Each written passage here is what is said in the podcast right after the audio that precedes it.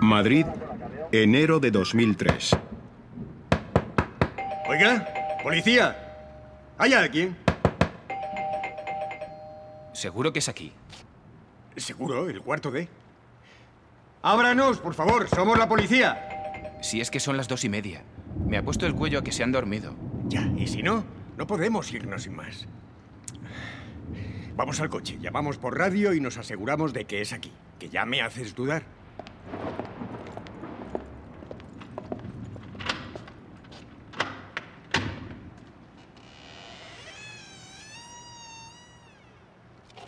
Hola. Hola. Buenas noches. Señora, ¿nos ha llamado usted? Sí. He sido yo. Hemos llamado varias veces. Usted dirá. Bueno, seguro que no es nada.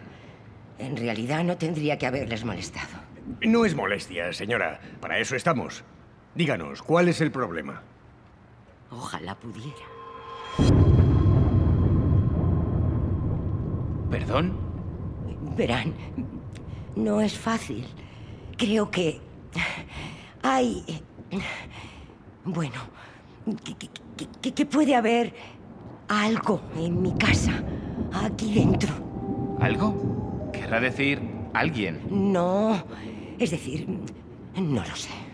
¿Ha visto algún intruso? No, de verdad, no tendría que haberles llamado. Buenas noches. Señora, por favor, déjenos entrar y echamos un vistazo.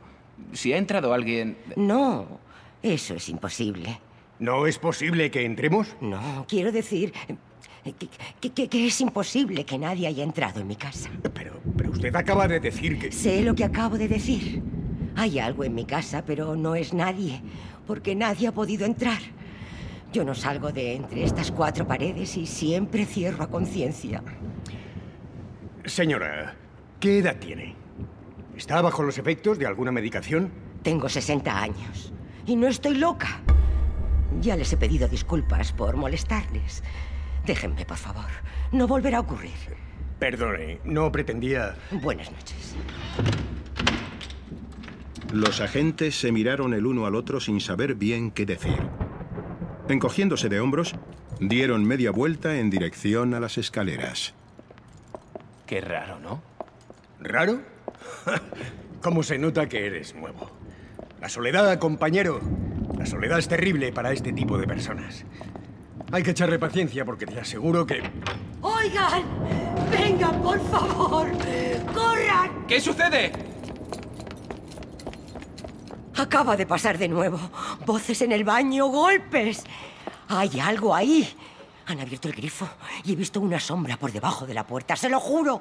¿La ha abierto? No, no me he atrevido. Sí, no hay duda. Se escucha el agua correr. Bien, apártese, por favor.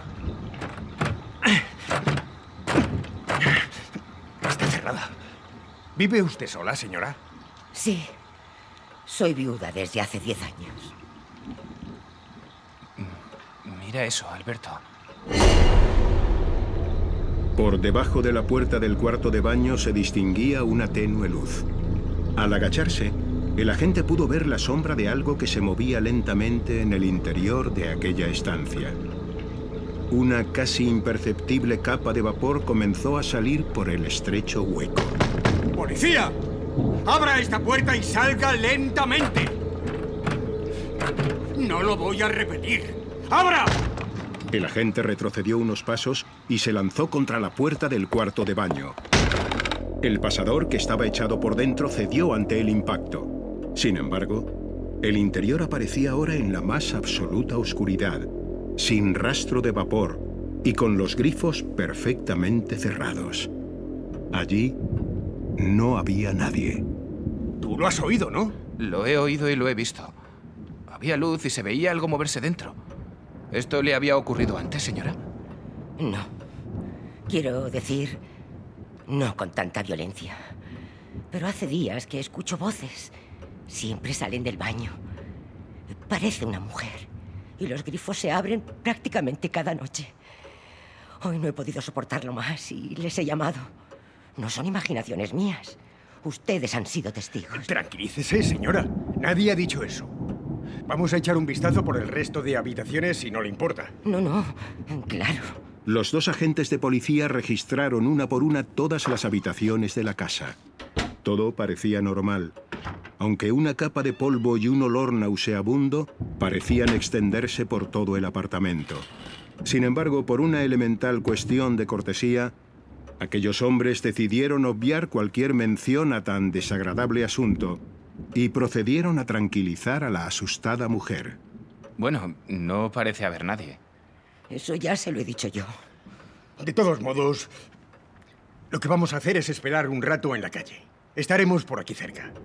Así además tendremos tiempo para pensar en lo que vamos a poner en el informe. Mire, si vuelve a escuchar cualquier cosa, no dude en llamarnos de nuevo. ¿De acuerdo? Lo haré. De todos modos, hace una semana que no duermo bien. No creo que vuelva a coger el sueño después de todo esto. Inténtelo. ¿Quiere que llamemos a alguien? ¿Tiene hijos o...? No. No tengo a nadie. De acuerdo. Pues buenas noches y disculpe lo de la puerta del baño. Me temo que tendrá que arreglar el pestillo. Ya. Gracias. Buenas noches. ¡Ay, ¡Dios mío! ¡Está ahí otra vez! ¡Maldita sea! El agente, incrédulo, optó por desenfundar su arma. Acercándose de nuevo a la puerta del baño, procedió a girar el pomo. Está cerrado. Eso es imposible. El pasador quedó destrozado antes. Lo que faltaba. Señora, no se mueva de aquí.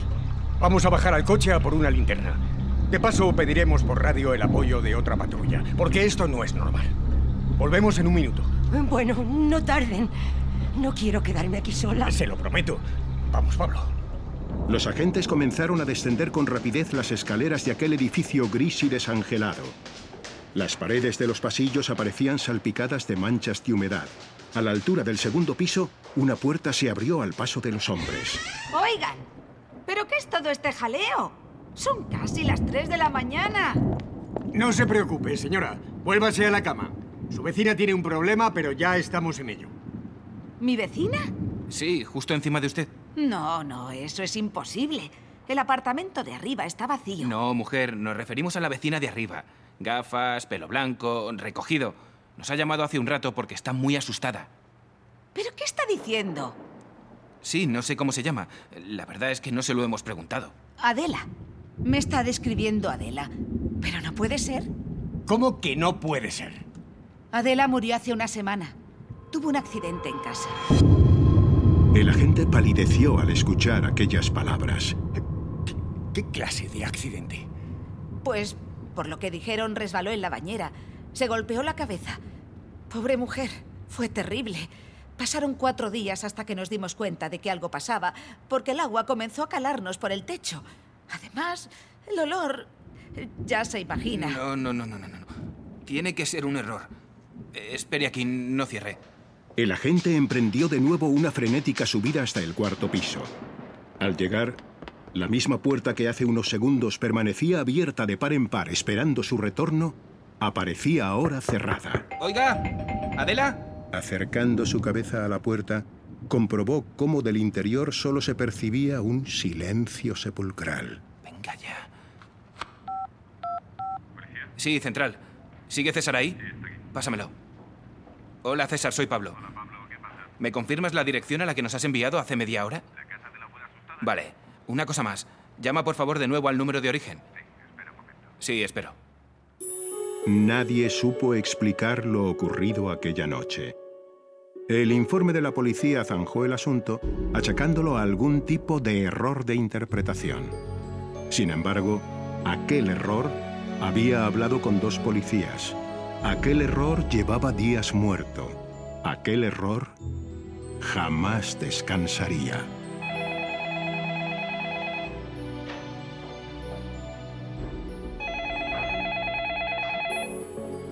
...091, policía, dígame.